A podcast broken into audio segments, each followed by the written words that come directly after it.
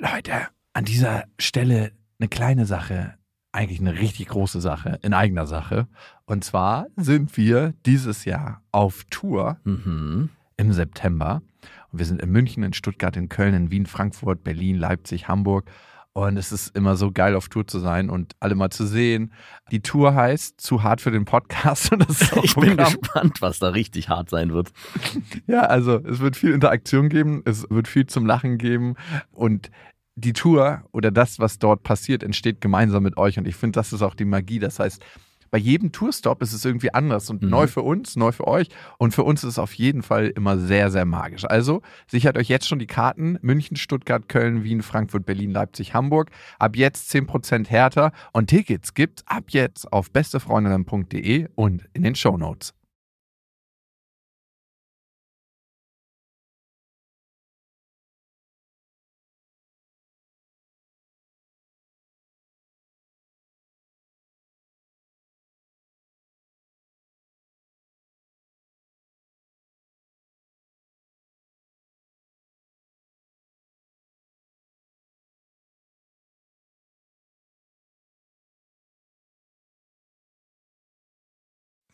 Hallo und herzlich willkommen zu Beste Vaterfreuden. Hello.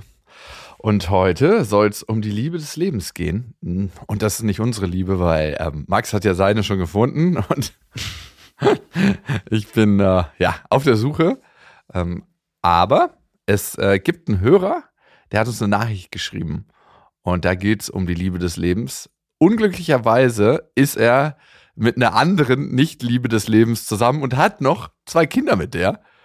Ja, so Hm. kann es manchmal gehen, ne? Und jetzt weiß er nicht, was er machen soll. Schön.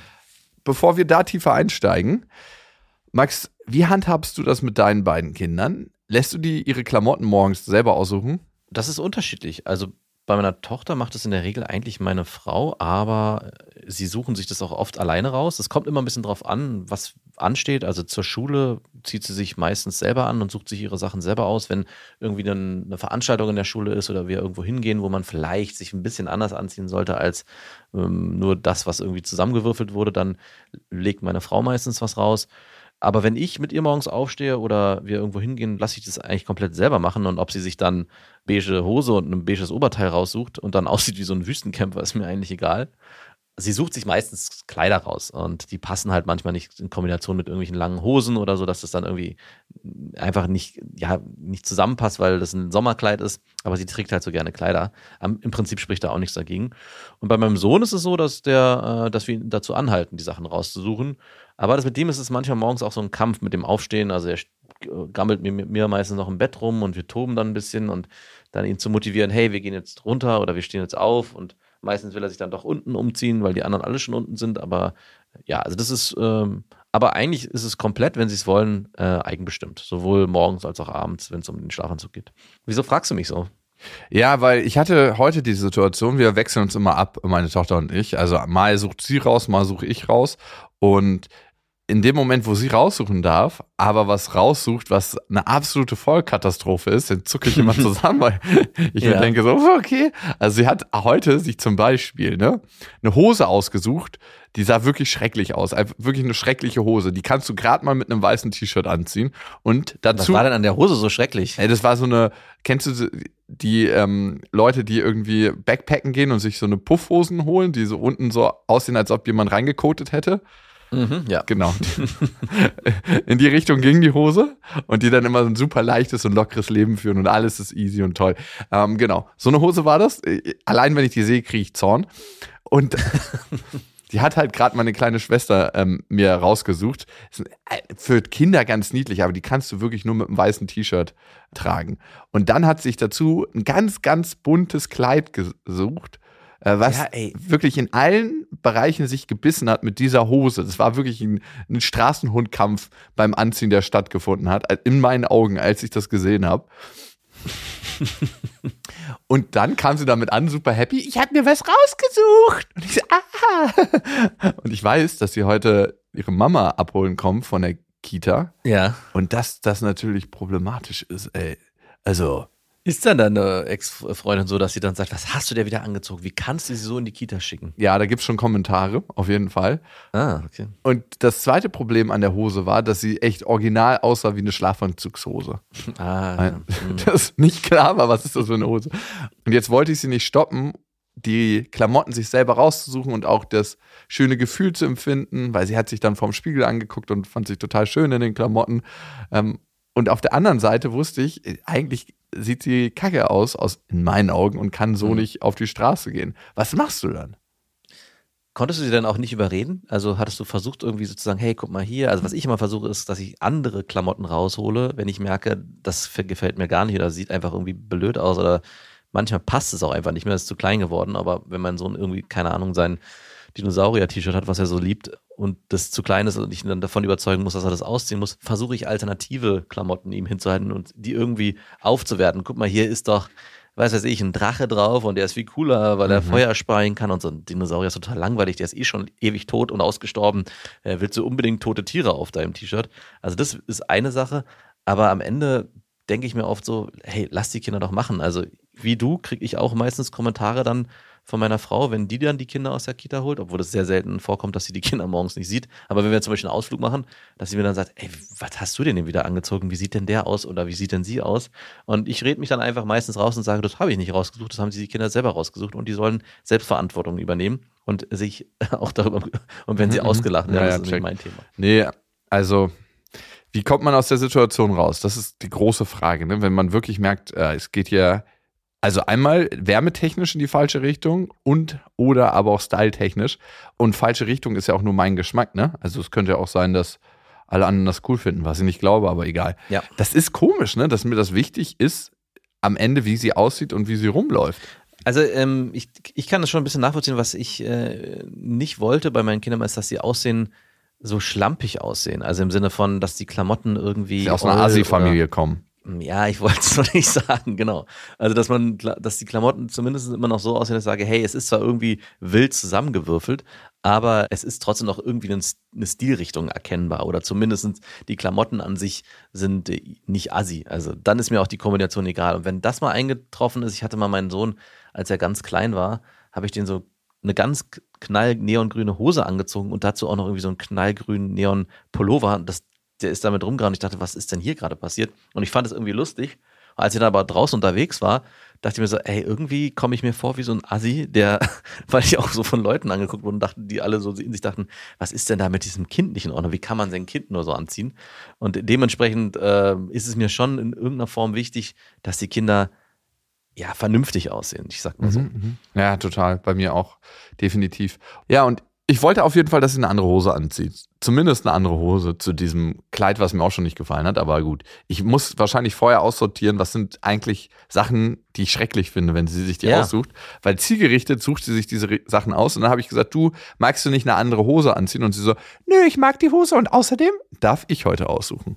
Ja, natürlich darf sie heute aussuchen. Und das hat sie auch ganz klar formuliert. Ja, die Schwierigkeit ist nur, wenn du Sachen wegräumst, weil du sagst, okay, die soll sie nicht mehr anziehen. Leider haben Kinder, zumindest ist es bei meinem Sohn so ein krasses Elefantengedächtnis, was bestimmte Klamottenteile angeht. Und wenn ich dann irgendwas wegräume, wo ich sage, das möchte ich eigentlich nicht, dass er das anzieht, dann fragt er mich dann genau an dem Tag, wo ich es weggeräumt habe, Papa, wo ist eigentlich mein, weiß ich nicht, äh, Superhelden-T-Shirt, das wollte ich heute anziehen. Ich so, äh, weiß ich nicht. Und das kann sogar in Tränen enden und so weit führen, dass ich am Ende das T-Shirt dann doch wieder rausholen muss. Mhm. Ja, und ich habe es so gelöst, dass ich gesagt habe, ja, du kannst heute aussuchen, aber weißt du, was uns beiden versehentlich äh, passiert ist? Ich habe es gar nicht äh, auf dem Schirm gehabt. Das ist eine Schlafanzugshose, die du da rausgesucht hast. und ich war mir noch nicht mal sicher, ob das wirklich nicht eine Schlafanzugshose ist. Also ich habe es jetzt nicht überprüft. Und da war sie sofort so, ja, okay, ich ziehe eine andere Hose an. Da habe ich einfach eine neutrale Hose gegeben und dann ging es einigermaßen klar. Aber äh, ich finde, das ist immer so ein Balanceakt zwischen, ja, du bist selbstständig, aber wenn du die falsche Entscheidung triffst, aus meiner Sicht, in der Selbstständigkeit, dann möchte ich doch irgendwie korrektiv sein. Und äh, da die, die richtige Mischung finden, ist gar nicht so easy. Nee. An dieser Stelle eine kleine Werbung. Und es ist Ikea mit Small Start und ihr kennt die Serie für Kinder, da können Kinder alleine Ordnung lernen und aber auch ihr Leben gestalten im Kinderzimmer. Und das ist eine Serie, die mitwächst, das heißt sehr, sehr praktisch. Und Kinder entwickeln sich ja immer weiter, schneller als man denkt. Also ich habe jetzt gerade meine Tochter angeguckt und gedacht so, wow, Vor zwei Monaten war die noch ganz anders. Ja, meine große Tochter sieht aus wie eine, wie eine alte Frau mittlerweile fast schon. ja, wenn sie so ein Tuch umbinden. Ne? Das macht meine Tochter öfter mal. Und das Schöne an Smallstart ist, wie gesagt, dass es sich mitentwickelt und es gibt was Neues. Nämlich neue Accessoires im Sinne von, die Fronten kann man jetzt wählen, welche Farben man haben möchte und die Griffe sowie weitere tolle Accessoires. Also das heißt, man kann es nochmal individueller gestalten. Die Griffe sind auch herrlich groß. Die Kinder können die Möbel alle selber gut bedienen und es sieht einfach super individuell aus irgendwie. Genau, und die Kinder können diesmal auch selber mitbestimmen, wie sie ihr Zimmer gestalten. Und ich erlebe das auch gerade bei meiner Tochter, die sagt, hey, ich möchte jetzt einen neuen Schrank und ich möchte das so und so haben. Und ich mache einfach mal neue Griffe. ich mache einfach mal neue Griffe. Du glaubst nicht, was manchmal nur ein bisschen andere Farbe macht mit der individuellen Auslebung dieser ganzen Sachen. 100 Prozent. Und die kann man jetzt wechseln, so wie andere tolle Accessoires. Small Start bei Ikea, schaut mal vorbei. Die Infos dazu findet ihr auch nochmal in den Shownotes. Und auf ikea.de. Bist du denn auch so, dass du äh, dich anziehst wie deine Tochter? Also, dass du Klamotten von der Farbauswahl ähm, so triffst, dass ihr so Nein. als erkennbares Duo rumläuft? Nee, nee, nee. Also da gibt es so die Styler-Eltern hier, die absolut krass unterwegs sind. Die kaufen immer diese gleichen Schuhe für ihre Kids, wie sie auch haben. Also zumindest die gleiche Marke. Und dann siehst du, ah, okay, das Kind gehört zu demjenigen. Und das sind auch so Klamotten, wo du denkst, so, du dürftest niemals nur die Schaukel berühren mit den Klamotten, weil das sind eigentlich Sachen, so wenn man ja, weggeht oder so. Mhm. Und ich ziehe mich an, wie ich Bock habe. Ähm, und manchmal passt das richtig gut zusammen und manchmal nicht. Aber ich merke immer, wenn ich, ein, ich habe ein richtig schönes Gefühl, wenn sie super stylisch angezogen ist ja. und das cool aussieht. Also das ja. muss nicht immer zu mir passen, aber meistens passt das schon einigermaßen. Ja, das geht mir irgendwie auch so. Also im Gegensatz zu mir, wo mir es eigentlich egal ist, sehe ich, empfinde ich das auch so, wenn die Kinder cool aussehen oder stylisch aussehen oder sie mir gefallen, vor allem in dem, was sie anhaben, dann fühle ich mich auch aufgewertet, wenn ich unterwegs bin. Das ist ganz skurril irgendwie. Im Gegensatz dazu, wenn die irgendwie, keine Ahnung, assig rumrennen, dann denke ich so, oh ey, das sind eigentlich gar nicht meine Kinder. Das ist ja immer die Frage, machst du es für dich oder für andere? Ne? Also, wenn du auf einer einsamen Insel wärst mit den Kindern, wäre es für ja. dich auch immer noch anders vom Gefühl, ähm, wenn deine Kinder sich stylisch anziehen oder wäre es dir dann total egal? Naja, da wäre es mir auf jeden Fall egal. Und wahrscheinlich würden wir da die ganze Zeit nackt rumrennen oder nur mit irgendwelchen Bananenblättern bekleidet. Aber äh, es ist schon auf jeden Fall die, die Reaktion oder auch nicht unbedingt Reaktion, aber die Wahrnehmung, wie man sich im Außen fühlt, wenn man unterwegs ist. Und genau was du, was wir vorhin schon gesagt haben, so dieser Assi-Kind-Style, den man ja auch bei anderen dann immer klar wahrnimmt und sich denkt so, pff, was habt ihr euren Kindern da angezogen? Wo, und man gleichzeitig auch irgendwie so ein bisschen Mitleid hat, weil die Kinder meistens dafür ja auch gar nichts können, weil sie sich ja nicht selber ausgesucht haben oder zumindest die Eltern Klamotten in den Schrank gelegt haben, wo die Kinder sich dann nur diese aussuchen konnten. Und die müssen auch gar nicht teuer sein. Es geht gar nicht um teure Klamotten, sondern es geht einfach irgendwie so einem gewissen Stil. Und ich glaube, den kennst du auch, wo man sich fragt, so, was ist da passiert? Warum wurde das gekauft? Mhm. Und äh, dieses, dieses Gefühl möchte ich definitiv auch nicht spüren, wenn ich mit meinen Kindern unterwegs bin. Aber klar, es kommt immer nur in Situationen vor, wo ich mit anderen Menschen irgendwie, keine Ahnung, wenn ich beim Einkaufen bin oder mit Freunden ja. unterwegs. Also das ist eigentlich nur eine, eine, ein Gefühl, was von anderen übertragen wird auf mich und wahrscheinlich ist es gar nicht so. Wahrscheinlich interessiert es gar keinen. Genau, du sagst, es ist ein Gefühl, was von anderen auf dich übertragen wird, aber du weißt nie, was die anderen denken. Du vermutest es nur, dass was die anderen denken könnten und das überträgt sich dann wiederum auf dich. Ja. Aber äh, darum geht es ja am Ende gar nicht. Also es ist immer nur das, was wir vermuten, was könnten die anderen denken und das macht bei uns ein Gefühl, aber wir wissen gar nicht, was die anderen denken. Ja. Ja, und darum könnte es uns scheißegal sein. Aber wir sind soziale Wesen und wollen irgendwie ins Gefüge passen. Und es ist bei unseren Kindern für uns wahrscheinlich ein bisschen wichtiger. Also bei mir ist es 50-50, für mich ist es genauso wichtig wie für meine Tochter, weil wir natürlich auch wollen, dass sie dazugehören, dass sie irgendwie Anschluss finden, dass wir dazugehören, dass Kinder zum Teil auch ja uns repräsentieren in einer bestimmten Form. Jetzt nicht zu dem Ausmaß, dass ich meine, dass meine Tochter Tennisprofi werden soll, weil ich es nicht wurde. Aber ich glaube, so ganz frei davon sprechen kann sich niemand. Ist es eigentlich bei euch so, dass ihr, dass es in der Waldorf-Kita auch einen gewissen Stil gibt, den man pflegen muss? Also muss man irgendwelche Naturfasern tragen oder bestimmte Klamotten?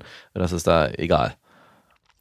Also es ist jetzt nicht so, dass es vorgeschrieben wird, ne? dass die sagen, hey, ähm, das, ich habe äh, auf das Etikett deiner Tochter geguckt und habe gelesen, dass es 100% Polyester sind. Ähm, aber ähm, es gibt natürlich auch richtig, richtig teure Waldorf-Bekleidung, also beziehungsweise Naturfaser.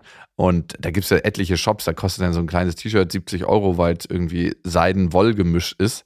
Oder Schuhe, die auch 90 Euro kosten oder auch mal 120 Euro. Und dann gibt es noch andere kleine Sachen. Das siehst du den Klamotten nicht unbedingt an, aber sie sind ultra teuer. Und das wird schon, glaube ich, gern gesehen, wenn die so diese, diesen Naturlook haben, aber der wertig mhm. ist. Dann kostet so ein komplettes Kinderoutfit so 300, 400 Euro. Oh ja, ja. Also das ja. heißt, äh, es sind immer so blasse Farben auch wahrscheinlich, so nee, nee, nee. Farben. Es sind so, nee. Ah, kennst du diese Wachsmalstifte oder Wachsmalblöcke? Ja. Mach mal den auf, diesen Kasten, und du weißt, wie Kinder gekleidet sind, welche Farben ja, die da anhaben. Also so immer so richtig so gesättigtes Weintraubenrot, so ein tiefes, dunkles Himmelblau. Also so, so richtig Farben, wo du denkst, hey, wurden die Klamotten alle irgendwie zusammengewaschen, die so ein bisschen so auch so ineinander vermischt sind. Ganz, ganz merkwürdig. Und äh, kratzen die Sachen auch alle richtig schön? Nee, nee, nee. Mhm. Da, das wissen die Waldis mittlerweile, dass Kinder da äh, ziemlich stark dran sind, dass sie halt nicht kratzen dürfen, die Sachen. Also sie schaffen es, die ganzen Naturfasern so zu verarbeiten, indem sie Polyester untermischen. Nein, ohne Polyester. dass sie nicht kratzen. So, genug Klamotten, genug Style. Ich glaube, wir sollten mal zur Liebe des Lebens kommen. Ja, ich frage mich, worauf du hinaus willst damit. Ja, wir haben eine Hörermail bekommen und ihr könnt uns ja mal schreiben an beste at bestefreundin.de mit dem Betreff Vaterfreuden. Und wenn ihr schon mal im Netz unterwegs seid, ihr könnt diesen Podcast abonnieren, natürlich überall, wo es Podcasts gibt, weiterempfehlen. Darüber freuen wir uns sehr. Und uns eine Bewertung schreiben auf Apple Music und Spotify. Und die lesen wir uns immer gerne durch, weil es ist echt erstaunlich, was da so zustande kommt und was so eure Perspektiven sind. Und ja, uns freut es auf jeden Fall. Uns hat Jonathan geschrieben und Jonathan schreibt. Ich wende mich an euch, weil ich mich in der schwierigsten Phase meines Lebens befinde. Uiui. Ich bin Vater zweier wundervoller Töchter, zwei und vier Jahre. Mein Leben ist Anfang des Jahres aus den Bahnen gelaufen. Ich habe mich in meine direkte Arbeitskollegin verliebt und sie sich auch in mich. Wir haben viel Kontakt gehabt und auch viel Zeit miteinander verbracht. Tolle Momente erlebt und mit und ohne Kinder. Das Ganze geht nun circa ein halbes Jahr. Mit und ohne Kinder, fucking hell. oh oh. Ey, aber risikobereit der Typ, ne? Ja, auf jeden Fall. Also Jonathan, ne? Wenn, weil ein Vierjähriger kann ja schon ganz gut sprechen. Mhm. Papa hat da so einen komischen Vibe mit der Frau. Ähm, wer ist das? Ach, das ist nur meine Arbeitskollegin, mit der ich mich jetzt zufälligerweise auch nach der Arbeit treffe. um noch so ein paar Termine auf dem Spielplatz zu besprechen. Boah, ey. Wow. Also fast schon fahrlässig. Na gut, es geht weiter. Jonathan schreibt, tatsächlich haben wir auch schon das große L-Wort gesagt und auch mehr. Was heißt denn das? was genau ist denn noch mehr? Äh, was ist denn größer als das Liebe-Wort? Ähm, ich will ficken. Ach, wahrscheinlich. Ja, ja. Ficken hast du gerade gesagt? ja, ich habe gerade. Bimsen heißt das. Ach, sorry. Und ja, wir wissen, was wir für schlechte Menschen sind. Ja, ja. Äh, aber ist euch scheißegal, weil ihr gerade, ist genau wie ein Heroinabhängiger weiß, dass er abhängig ist und gar keinen Bock und äh, nicht mehr weiter konsumieren sollte, aber wenn er sich gerade einen Schuss gesetzt hat und im Rausch ist, dann ist es dem auch kackegal. Ja. Nichtsdestotrotz möchte sie ihre Familie nicht zerstören. Ehemann ein Jahr und drei Jahre und sich trennen. Wir standen beide zwar bereits öfter an dem Punkt, eine Trennung durchzuziehen, sie hat aber schlussendlich nicht den Mut dazu, es zu tun, weil sie ihrem Mann nicht wehtun will und ihrem Sohn den Vater wegnehmen möchte. Hä? So, Dann nimmt man bei einer Trennung den Vater weg. Also, ja, ist ganz schön egoistisch. Das heißt ja, sie geht davon aus, dass wenn sie sich trennt, die Kinder trotzdem zu ihr kommen. Ja, also vielleicht möchte sie nicht die Mutter wegnehmen. genau, vielleicht möchte sie auch einfach nicht äh, ohne Kinder dastehen. Ja, oder vielleicht hat sie auch einfach gar keinen Bock, sich zu trennen. Das könnte ja auch einfach eine Ausrede sein, ne? Ja, ich gehe auch davon okay. aus. Gut, es geht weiter. Wir haben auch äh, bereits öfter versucht, den Kontakt abzubrechen oder nur auf die Arbeit zu konzentrieren, schaffen das aber nicht und verfallen immer wieder in engeren Kontakt. Oh, ihr seid ja wirklich Opfer eurer Hormone. Es macht mich fertig, die Liebe meines Lebens mir gegenüber zu sehen und nicht an sie ranzukommen. Beide möchten wir wissen, wie es dem anderen geht, was er macht, was er denkt, einfach nicht den Kontakt abbrechen lassen wollen. Ich für meinen Teil habe erkennen können, was mir wirklich wichtig ist und was ich selbst für einen anderen Menschen fühlen kann. Diese starken Gefühle sind bei meiner Frau nicht mehr. Wahrscheinlich waren sie noch nie da gewesen. Nun stehe ich selbst vor einer Entscheidung, mich von meiner Frau zu trennen oder der Kinder wegen zu bleiben. Die Kinder sind mir das Wichtigste in meinem Leben. Jeden Nachmittag blöde ich mit ihnen rum, engagiere mich wahnsinnig in der Erziehung und bei allem, was sie tun. Ich würde sogar sagen, dass sie den größten Teil bei mir sind und nicht bei ihrer Mutter, die nachmittags arbeiten geht. Sie hängen auch extrem an mir, ganz speziell die Große, die vielleicht auch die Distanz ihrer Eltern unbewusst mitbekommt. Die beiden Monster im krassen Fall nun noch jedes zweite Wochenende zu sehen, bricht mir das Herz. Ich möchte sie in meinem Alltag integriert haben, sie jeden Tag sehen und bei ihrer Entwicklung tagtäglich begleiten. Genau das gilt allerdings auch für die Frau, die ich kennengelernt habe. Wie gehe ich mit dieser Situation um? Hm, Max, du bist doch, du könntest doch genau in die gleiche äh, Situation kommen. ich, du meinst, ich bin ja Experte. Ja. Also ich finde schon mal, also ich meine, er hat sich ja, es ist eine sehr spannende Situation, weil beide eigentlich in dem gleichen, mit dem gleichen Problem behaftet sind. Sie sind beide eigentlich mhm. in einer Beziehung mit Kindern und Familie haben sich jetzt gefunden, die Liebe des Lebens ist ausgebrochen. Ah, Gott, Gott. Die Liebe eigentlich müssten ja beide sich dazu entscheiden, parallel, dass sie sagen, okay, wir, wir trennen uns von unserem alten Leben und äh, springen in das neue Glück. Mhm. Und sie hat ja schon formuliert, dass sie das nicht machen will. Mhm. Äh, und trotzdem fragt er uns nun oder setzt sich damit auseinander, wie es nun wäre, wenn er das machen würde. Also warum will er es jetzt noch machen, wenn sie sich eigentlich schon entschieden hat, dass sie es nicht macht. Erhofft ja. er sich dadurch, dass sie vielleicht am Ende doch noch sich äh, umentscheidet und sagt, okay, du hast jetzt den ersten Schritt gemacht, äh, ich mache es jetzt auch. Also es ist eine krass verzwickte Situation, weil es eben nicht einen gibt, der komplett frei ist, wie es oft ja der Fall ist. Also man sucht, oder vielleicht in einer Affäre sucht man ja eigentlich was anderes als das, was man schon hat. Und wenn man sich dann jemanden sucht, der eigentlich genau in dem gleichen Lebenskonstrukt verhaftet ist wie man selber, ist es extrem schwierig, da auch den richtigen Moment zu finden oder wer macht da den ersten Schritt? Also man redet wahrscheinlich, ich stelle mir das so vor, man redet die ganze Zeit darüber, ja, ich liebe dich, ja, ich liebe dich auch und ich verlasse so meinen Mann, ich verlasse meine Frau. Hast du deine Frau schon verlassen? Äh, nein, hast du deinen Mann schon verlassen? Äh, nein, das geht die ganze Zeit so hin und her. Aber lass uns noch einmal Sex haben, schnell. Nicht in mir kommen, es könnte sein, dass mein Mann heute nicht blickt. Warum kommt denn jetzt sowas aus der Ecke? Sorry, das gehört in beste Freunde. Wo kommt denn das auf einmal her? Naja, ja, ist aber ist so. doch so. Ey, wenn die sich so krass lieben, werden die vielleicht auch ungeschützt miteinander ja, schlafen. Kann ich mir vorstellen. Und dann, ich meine, wenn er in ihr kommt und sie dann noch Sex am gleichen Tag mit ihrem Mann hat und die machen Foreplay äh, Mouse to Vagina, dann. Also, ich meine, vorkommen. was dem Ganzen hier helfen würde, wenn die beiden schwanger werden würden. Dann, das ah würde, ah, ja. die ganze, oder das würde das Ganze noch ein bisschen abspeisen. Aber von wem? Naja, das weiß man ja dann nicht. Oder sie swingern einfach zu viert. Gute Idee. Gute Idee. Also, das wäre ja der natürlich Idealcase, ne? ja. wenn seine Frau sich in den noch Mann seiner Liebe des Lebens äh, verliebt. Mm. Und dann wäre es easy. Also, das könnte man mal einleiten mit so einem gemeinsamen Urlaub.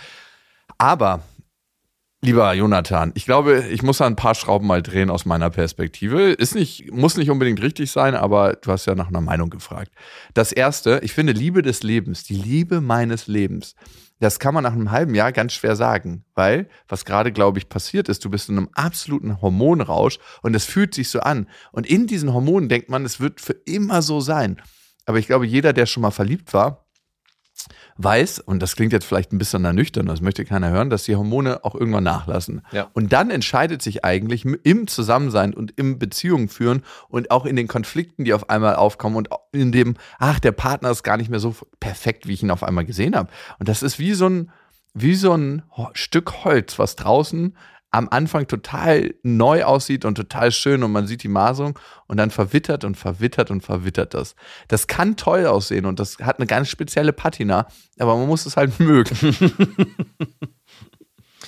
es wird nicht mehr dieses neue, perfekt geschnittene Holz sein. Es wird irgendwann sich ein bisschen aufbiegen. Es wird mit Leben gefüllt. Und Leben heißt auch, unperfekt zu sein und auch das zu integrieren und, und, zu lieben. Und ich glaube, in dem Moment, wo man im Hormonrausch ist, lässt sich ganz schwer eine Aussage darüber treffen, ob das wirklich die Liebe des Lebens ist. Ich gehe sogar so weit, dass man vielleicht auch erst sagen kann, das war die Liebe meines Lebens, wenn man das Leben mit ihr gelebt hat. Mhm, das würde ich auch behaupten. Also du bringst das super auf den Punkt, denn im Endeffekt rennen sie beide einer Illusion nach, die sie halt gerade in ihrem Alltag nicht mehr haben. Und alles wird da in, dieses, in diese neue Liebe hinein interpretiert. Und im Ende, am Ende weiß gar keiner von beiden Parteien, ob es vielleicht dann im Alltag sich genauso darstellt, wie sich jetzt gerade anfühlt. Also dieses Ungewisse macht ja auch den großen Reiz aus.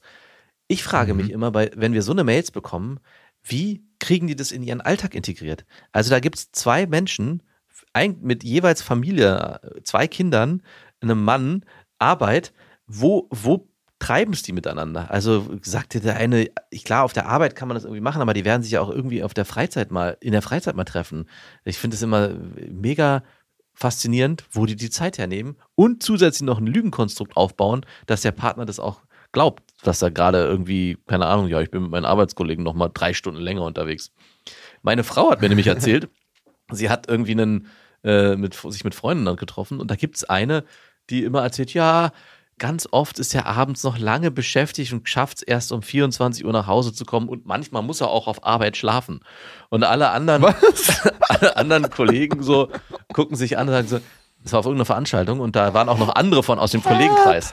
Und die, die gucken sich alle an und das haben sie danach, hat mir einer von denen erzählt, meinte so, also eigentlich muss bei der Arbeit, die wir ja machen, gar keiner auf der Arbeit schlafen. Aber der Typ hat es irgendwie geschafft, es seiner Frau zu verklickern, dass es scheinbar so ist. Aber es ist halt ein riesen Lügenkonstrukt, was er da aufgebaut hat und ihr glaubhaft vermittelt hat, dass man auf der Arbeit auch ab und zu schlafen muss. Nee, ey, come on. Die will das glauben, denke ich. Und das war so ein kleiner Hilferuf, so ein ganz leises Help, Help. Als sie das so formuliert hat, dass ihr mal der Kopf von außen gewaschen wird, ey, dein Mann, ähm, überprüf mal, mach mal, gib ihm mal einen äh, GPS-Tracker mit oder teilt euch eine Cloud, dann kannst du mal sehen, wo er ist. Also gibt es ja tausend Möglichkeiten heute. Ja. Ähm, Toll, dann kannst du, mal sehen, so, wo er Stalker-Mechaniken förderst, finde ich super. Naja, nee, aber wenn es nicht zu verheimlichen gibt, kann man auch alles teilen. Also ich habe ne, du, ich, ich habe hab, hab eine gute, einen guten Tipp gehört letztens, was man machen kann. Aber dazu müsste sie natürlich wissen, dass, es, äh, dass er eine Affäre führt. Aber wenn ein Mann zum Beispiel sagt, oder auch eine Frau, hey, ja, mit dem oder mit der ich da, mich da treffe, äh, das ist nur ein guter Freund und wir treffen uns nur mhm. so. Äh, und wenn dann irgendwie der Verdacht, wenn, das ist ja auch völlig in Ordnung, dann soll man den Typen, also soll man seinen Mann fragen oder seinen Freund, hey, wenn es nur eine gute Freundin ist, dann lassen Sie doch mal zum Abendessen einladen. Ich würde die gerne mal kennenlernen. Und diese Reaktion, mhm. die dann kommt, die, äh, glaube ich, ist äh, zielweisend oh ja. für alles, Fucking was danach hell. ist. Das ist richtig eklig. Ja. ganz, ganz billiger Taschenspieler drin. Eigentlich ist es super, weil im Endeffekt äh, überprüfst du damit, ohne irgendwelche äh, irgendwie äh, irgendjemanden zu hinter äh, nicht zu vertrauen, sondern du machst es ja ganz, ganz ehrlich. So, hey, wenn ihr, ich finde es super, dass du dich so gut mit der verstehst und ich finde es total toll und ich will einfach auch gern mal deine Freundin kennenlernen. Lass uns sie doch mal hier zum Abendessen äh, einladen. Äh, ich koche uns was Schönes. Was weiß ich. Mhm. Und die Reaktion darauf, äh, ich bin gespannt. Ey, mir, also finde ich super die Methode. Es ist halt immer so ein bisschen das Zünglein an der Waage, wie man es formuliert. So, hey, ja, ich finde es total schön, dass du da jemanden kennengelernt hast und ich freue mich total für dich. Ich hätte auch total Lust, mal irgendwie so ein Abendessen mit der oder demjenigen zu verbringen. Hättest du Lust, dass wir mal irgendwie was zu dritt machen oder dass er mal in die Familie kommt? Ja. Bang. Genau. Ah, es darf gar kein Misstrauen irgendwie so durchschwingen, genau. sondern es muss alles so, hm, ich freue mich so für dich. Wie teuflisch. Und wenn es kein Problem ist, die Person einzuladen, dann ist es auch scheinbar offensichtlich nur eine Freundschaft. Oder äh, sie kriegen, sie treiben dieses Spiel auf die Spitze. Okay, wie würdest du reagieren, wenn du eigentlich eine Affäre am Laufen hättest und deine Frau fragt dich das? Oh, oh. ich wüsste, was ich machen würde, aber sag du mal. Ich glaube, ich würde sofort äh, umschalten und sagen, ja, gar kein Problem. Äh, mhm. Ich spreche das an und würde mir da erstmal Zeit erkaufen. Genau. Wäre auch meine Methode, einfach zu sagen, ja, cool, voll die gute Idee. Und dann äh, sagen, hey, wie sieht's denn diesen Freitag aus oder in zwei, Freitag in zwei Wochen ja. noch mehr Zeit vergehen lassen. Und dann sagt sie kurzfristig an dem Tag ab. Oh. Und dann aber da musst, du, Tacheles. da musst du aber auch das ganze Spiel so mitspielen, dass du sogar schon vorher Sachen einkaufst, den, beim Kochen mithilfst, mhm, den Tisch natürlich. Es ist wirklich so, ihr sitzt eigentlich schon am Tisch, alles ist, das Drei-Gänge-Menü ist vorbereitet, ihr habt euch noch ein tolles Gesellschaftsspiel ausgesucht, was ihr danach zu dritt spielt und dann gibt es ja. kurzfristig die Absage und du, und du bist so richtig empört und enttäuscht. So, und das führt auch dazu, dass die Freundschaft irgendwie ja, in Mitleidenschaft gerät. Natürlich. Und das führt wiederum dazu, dass du gar keine Lust mehr hast, dass die Person ja. irgendwie in deinem ich Leben. Ich bin da so enttäuscht von meiner Freundin, dass sie mich an diesem Abend alleine gelassen hat und generell in letzter Zeit sowieso. Es gab diese ein oder andere Situation, wo sie mich einfach hintergangen hat und mir nicht, nicht mehr der Freund war, den ich eigentlich brauche. Ich glaube, ich sollte die Freundschaft beenden. Sie führt hinter meinem Rücken noch eine zweite Freundschaft plus. Ja, so, genau. Okay, zurück zu Jonathan. Jonathan, das erste ist, sei dir bewusst darüber, dass in deinem Gehirn gerade viele Prozesse ablaufen, die dich nicht unbedingt rational gesehen die beste Entscheidung treffen lassen. Emotional oder gefühlsmäßig natürlich fühlt es sich alles ganz, ganz richtig und ganz, ganz wahr an. Aber sobald die Gefühle nachlassen, wirst du, und das verspreche ich dir, einen 100% anderen Blick auf die Situation haben. 100%. Und äh, dass du mit deiner Frau, als du sie kennengelernt hast, äh, nie diese Gefühle hattest und vielleicht auch während ihr zusammen wart, nie solche Gefühle hattest, sagt nicht unbedingt darüber was aus, dass sie weniger die Liebe deines Lebens ist, sondern psychologisch gesehen, dass sie weniger Themen hat, die du mit ihr bearbeiten kannst, beziehungsweise die dich herausfordern. Weil wir verlieben uns meistens in Menschen, die ganz, ganz tief in sich Themen tragen, wo wir unsere Themen auflösen können oder zumindest bearbeiten können oder wo wir scheitern. Das heißt, es muss ein Match geben bei den Themen, die ihr in euch tragt. Ich nenne dir mal ein Beispiel.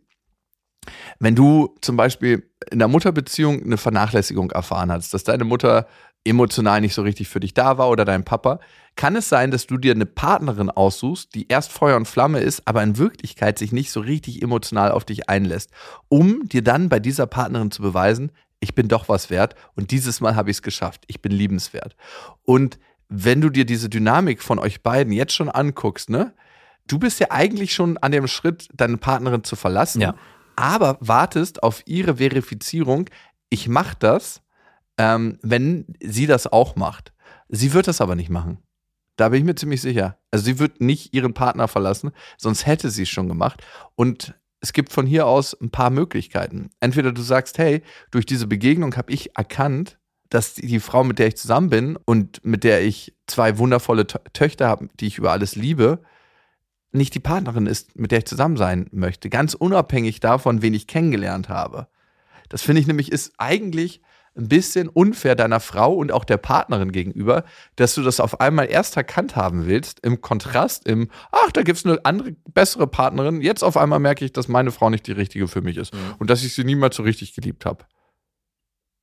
Ein bisschen komisch. Mhm. Und das andere ist, würdest du sie auch verlassen? Und die Frage musst du dir einfach stellen. Würdest du sie auch verlassen, wenn es die andere Frau nicht gäbe? Wenn es da nicht irgendwie was gäbe, was neu ist, was aufregend ist, was emotional total äh, vielfältig ist, was dich total anfeuert. Die Liebe deines Lebens. Warte noch mal ein halbes Jahr ab, ob du diesen Satz dann noch wiederholen würdest. Und du kannst dir sicher sein, dass dein Gehirn Hormone ausschüttet, noch und nöcher, wenn sie, also die Liebe deines Lebens, jetzt einen Rückzieher macht. Dann wirst du sie unbedingt haben wollen. Dann wird Ja. alles in dir aktiviert. Oh Gott, die neue Frau, die muss es sein. Passiert ich muss ja jetzt meine. Frau verlassen. Also so ein bisschen ist es Ja. ja. genau das, was gerade passiert. Sie hat ihm jetzt signalisiert, eigentlich möchte ich bei meinem Mann bleiben und bei ihm löst es das Gefühl aus, okay, ich muss jetzt noch radikaler werden. Ich muss meine ich muss kämpfen. ich muss richtig kämpfen und kämpfen heißt für mich, mich von meiner Partnerin zu trennen, äh, auch wenn das mir so schwer fällt, um ihr das Signal zu geben, guck mal, du bist es mir wert. Ja, und mit den Töchtern, dass du bei deiner Frau bleibst wegen der Töchter, ich finde, da gibst du deinen Töchtern eine ganz schön große Verantwortung. Also, ist das so? Also klar möchte man den Alltag mit seinen Kindern erleben und so. Und ich habe ja auch genau diese Trennung hinter mir. Ne? Ich war mit meiner Ex-Freundin noch ähm, ein bisschen zusammen, beziehungsweise wir haben zusammen gelebt, einfach weil ich jeden Tag meine Tochter sehen wollte und ähm, eigentlich den Alltag mit ihr verbringen wollte. Aber diese Qualität kann ich jetzt auch leben. Mhm. Also klar, nicht mehr ganz so wie Max jetzt, der jeden, jeden Tag seine Kinder sieht. Aber ich habe meine Tochter sehr konzentriert, drei Tage die Woche, plus äh, immer mal am Wochenende, wenn ich mit ihr da was unternehme. Und das ist eine ganz krasse, konzentrierte Zeit. Natürlich würde ich mir ab und zu wünschen, dass man so dieses gemeinsame Familienleben hat und äh, auch die Dynamik von meiner Tochter mit ihrer Mama mehr erleben, ne? Mhm. Weil es was Schönes ist, das zu sehen und wie die Liebe da floriert. Also man kann ja Liebe dadurch erfahren, dass man sie direkt bekommt oder dass man sie erlebt als Beobachtender. Ähm, wir haben Spiegelneurone. Ja. Äh, das ist auch möglich. Das fällt dann flach. Aber es kann auch eine Chance sein, noch eine intensivere Beziehung aufzubauen. Also äh, zu sagen, ich bleibe mit der Partnerin zusammen wegen meinen Kindern, oh, das finde ich immer ganz, ganz belastet irgendwie. Ja. Ganz, ganz belastet. Sollte man auch nicht. Also man sollte vielleicht seine Partnerin nicht verlassen, weil jetzt hier irgendwie eine verrückte äh, Liebe des Lebens auftaucht in einem. aber man sollte auch nicht mit, seinen, mit seiner Partnerin zusammenbleiben oder seinem Partner nur wegen den Kindern. Also wenn es das Einzige ist, Ja. was einen am Ende hält, dann ist es auch für die Kinder krass unfair, weil am Ende diese Beziehung zu der Partnerin ja auch extrem oder dem Partner extrem wichtig ist für eine funktionierende Familie. Also die Kinder spüren das auch im En- Endeffekt durch, dass eigentlich irgendwas im Argen ist. Vielleicht, das können sie am Anfang noch nicht formulieren, vielleicht können sie es dann irgendwann formulieren, aber es, du bist ja auch ein anderer Mensch dadurch, dass du dich in so einen Zwang begibst und nicht frei aufleben kannst. Und da müsstest Mhm. du dir eher die Frage stellen, ist es wirklich die neue Frau oder ist es vielleicht generell in mir ein Wunsch, ein anderes Leben zu führen? Und führe ich dieses Leben, was ich jetzt gerade führe, nur wegen meinen Kindern? In dem Moment, wo du sagst, hey, das ist nur für meine Kinder, finde ich, gibst du die Verantwortung auch ein bisschen ab, nimmst sie nicht zu dir. Ja. Und das ist deine Verantwortung. Also du hast entschieden, mit der Frau, obwohl du in Beziehung bist, weitere Schritte zu gehen. Du hast entschieden, ich liebe dich zu sagen. Du hast zu einer Zeit, wo ihr ziemlich sicher verliebt wart, also das gebe ich euch. Und du hast entschieden, ja, das so zu machen. Also die Verantwortung liegt bei dir. Und ähm, die Frage ist jetzt, wie könnt ihr, wie kannst du mit der Situation umgehen? Weil im Moment ist es ja so, dass du sagst, so, ja, ihr verheimlicht alles. Und wenn sie sich entscheidet und ich bei der neuen dann unterkomme oder mit der zusammen sein kann, falle ich in dieses weiche Federnbett meiner Gefühle. Das wird sich ziemlich sicher verändern, wenn es erstmal dazu kommt. Und was ist eigentlich mit meiner Frau? Also, was ist eigentlich mit meiner Frau? Also, inwieweit übernehme ich da Verantwortung? Wie fühlt die sich dabei? Da, das wollte ich auch Ähm. noch fragen. Also müssen eigentlich die Partner, egal wie das Ganze ausgeht, sagen wir mal, die entscheiden sich jetzt beide dafür, nicht sich zu trennen und sondern einfach das weiterzuleben, dann gibt es diese Affäre nicht mehr, weil die sich auch entschieden haben, wir müssen jetzt endlich treu bleiben. Haben die Partner auch ein Recht, das irgendwie zu erfahren? Gibt es da eine, eine Verantwortung, die jetzt er und die andere übernehmen müssen gegenüber ihrer Familie? Was würdest du sagen? Ja, also tendenziell kann ich Jonathan total gut verstehen, dass er dass ich sich da erstmal rantasten wollte und ähm, dass er vielleicht auch so überwältigt war von seinen Gefühlen, dass da erstmal gar nicht so der Gedanke dran war. Ne? Mhm. Ich glaube, jeder hat Beziehungswerte, ne? Das, was er sich von dem anderen wünscht, an Ehrlichkeit und das, was ich selber an Ehrlichkeit reinbringe, an Zusammenhalt, an Team Spirit. Ich meine, ihr habt zwei Kinder miteinander und du bist mit einer Person zusammen und verbringst dein Leben mit ihr. Wie möchtest du, dass mit dir umgegangen wird? Wie, was möchtest du eigentlich leben?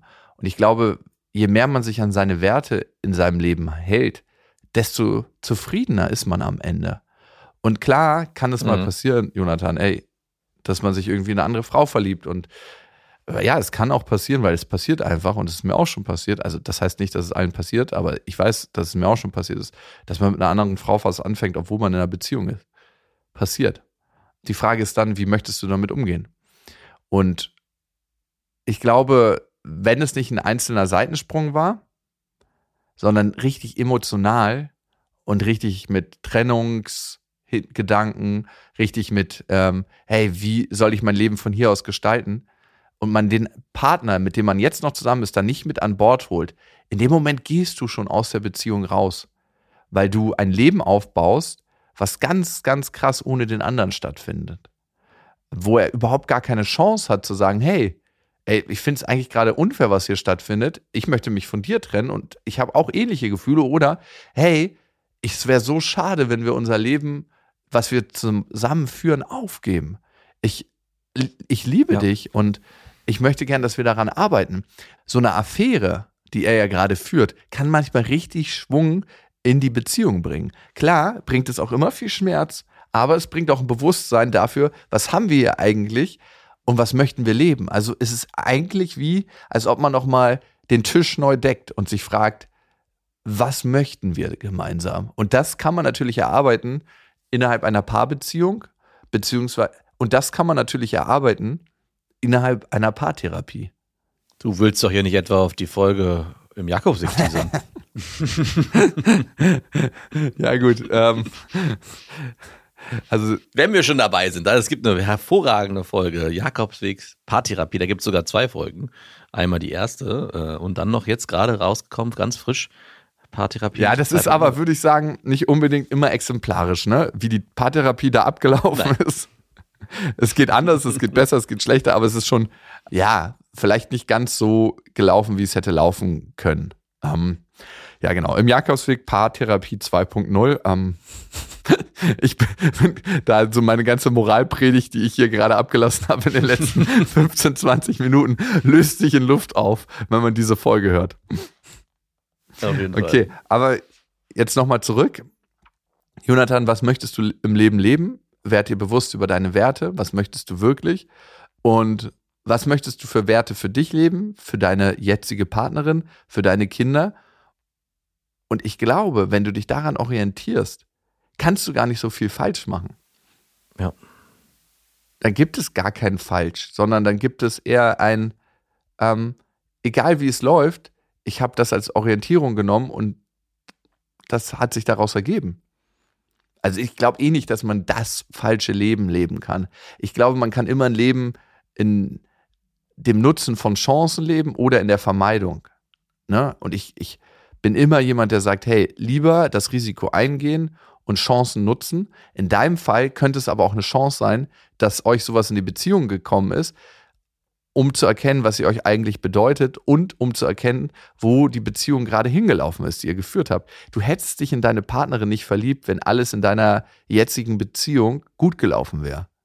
Das ist so wie ja. so ein Riss, der entsteht in einer Oberfläche. Und einer richtig gut laufenden Beziehung sind gar keine Risse. Da gibt es gar nicht den Ansatzpunkt für eine potenzielle geile Arbeitskollegin, da einzufließen.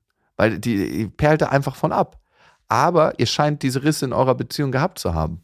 Ja, also es sind, für mich sind es die Risse in der Beziehung und die generelle Offenheit, die man in sich trägt. Also wenn man selber das Gefühl hat, hey, ich suche noch was Neues oder ich bin auch, ich brauche noch mehr in meinem Leben oder ich bin irgendwie unerfüllt, das kann ja sonst woher kommen, strahlt man das auch aus und läuft potenziell in die Gefahr, dass jemand anderes, der vielleicht sich ähnlich fühlt, ähm, auf einen trifft, der, wo es dann Berührungspunkte gibt.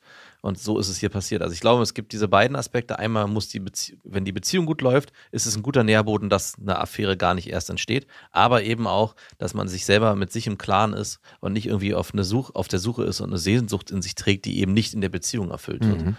Und auch da nochmal ganz ehrlich sein zu dir, ne, Jonathan? Warum hast du eigentlich diese Beziehung mit deiner Frau angefangen, wenn du sagst, da waren eigentlich nie so richtig krasse Gefühle da? Das heißt, heißt das auch, dass du sie gar nicht so richtig liebst?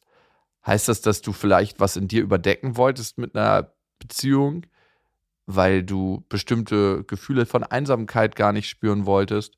Also war das so ein Kompromiss? Also das verstehe ich halt noch nicht so ganz. Ähm, Vielleicht mhm. gibt es da aber auch was, worauf du dich zurückbesinnen kannst. Ne? Manchmal ist man dann in der Perspektive ganz, ganz stark bei der neuen. Da ist alles so super und bei mir ist alles so scheiße. Dein Gehirn ja. lässt im Moment ganz, ganz schwer nur ein Urteil zu, was richtig oder was falsch ist für dich.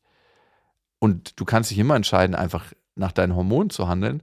Du kannst aber auch entscheiden, beides zu integrieren, Ratio und Gefühl. Und mal eine Liste aufmachen. Was mhm. liebst du an deiner jetzigen Frau? Was ist was habt ihr von der Beziehung? Was ist das Risiko? Also auch ein bisschen Rationalität in diese Gefühlsmaschine reinbringen. Es kann sein, dass dir das dabei hilft, eine andere Entscheidung zu treffen. Ja. Aber in jedem Fall, Jonathan, es klingt alles wahrscheinlich sehr, sehr hart, was ich jetzt gesagt habe. Und das ist nur die Perspektive eines Außenstehenden. Wenn du erstmal selber in dieser Gefühlsmaschine drin bist, dann ist es ganz, ganz schwer, mal kurz den Kopf an die Oberfläche zu bekommen und mal die Ratioluft einzuatmen, also die rationale Luft. Man ist eigentlich da drin und es ist alles so schön und ach, irgendwie so falsch ist es doch gar nicht. Und ja, ich weiß, wir sind schlechte Menschen, aber hey, lass uns heute nach der Arbeit kurz nochmal treffen, eine Viertelstunde im Auto. Mehr brauchen wir nicht. Und der Sex ist so gut. Ja, Jakob, der Sex ist so gut. Unsere Gehirne sind darauf ausgelegt, für diese Hormone empfänglich zu sein. Wir sind dafür ausgelegt, uns zu verpaaren. Wir sind dafür ausgelegt, uns fortzupflanzen. Und natürlich fühlt sich das richtig und fühlt sich das geil an. Aber auch das wird nachlassen. Und du könntest es jetzt einfach genießen, bis es nicht mehr ist und dann mit deiner Frau deine Beziehung ganz normal weiterführen. ja. Mann, Mann, Mann, gar keine einfache Situation. Jonathan, vielen, vielen Dank auf jeden Fall fürs Teilen und du wirst für dich eine gute, eine richtige Entscheidung treffen. Keiner kann dir am Ende dabei helfen. Wir können immer nur Perspektiven aufmachen. Und du bist in deinem Leben und kannst den Weg gehen. Und ich habe tatsächlich, das kann ich von ganzem Herzen sagen, kein Urteil darüber, ob du den Weg gehen wirst, den und sagst, hey, ich fange was mit der neuen an, ich habe keinen Bock meiner Frau das zu sagen, ob du sagst, hey, ich bleibe mit meiner Frau zusammen, sag ihr das mit der Affäre nicht.